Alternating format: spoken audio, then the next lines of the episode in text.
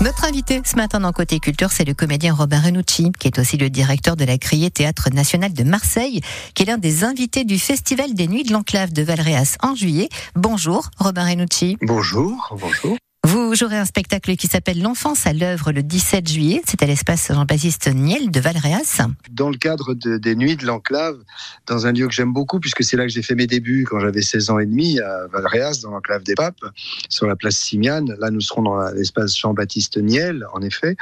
Euh, eh bien, c'est un, spectacle d'une heure et quart, euh, mis en, musique, avec Nicolas Stavi au piano. C'est un grand virtuose qui joue euh, des airs de musique tout à fait euh, extraordinaires ordinaire dans la nuit euh, étoilée de Valréas, mais par, dans l'échange musical et des textes par rapport à des, œuvres écrites par des hommes en l'occurrence.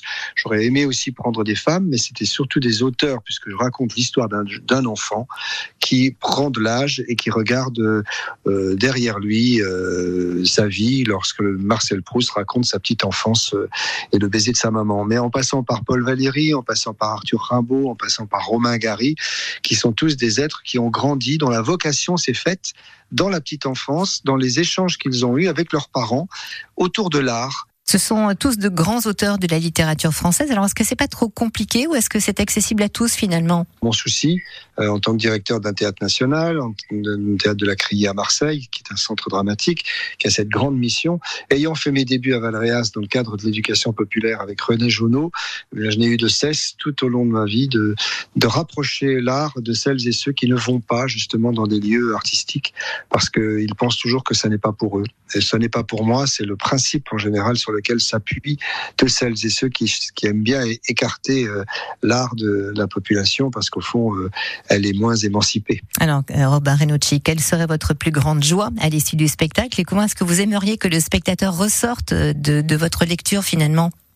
Eh bien, que ce soit des Valréaciens ou au plus loin qui viennent voir ce, ce, moment que je leur propose, et surtout s'ils ne sont jamais venus au théâtre, c'est de rencontrer une personne ou deux, cela suffit souvent, qui n'est jamais venue et pour qui ça a été un moment euh, qui est raconté alors elle ne saura pas forcément me le dire à la fin, parce que ça aussi, euh, les artistes se maintiennent souvent très éloignés. Hein, on le voit euh, euh, dans beaucoup de circonstances. le, le, le vedettariat ou mm. autre qui empêche le commun de notre population d'être proche des artistes. Mais au fond, quand on est comme ça dans une petite ville et dans ce désir-là, bah, peut-être en tendant cette main et à ceux qui nous écoutent, qui ne sont jamais allés au théâtre, de dire tiens, je vais aller voir ce que ça raconte. Et puis on verra bien si on a envie de se parler après.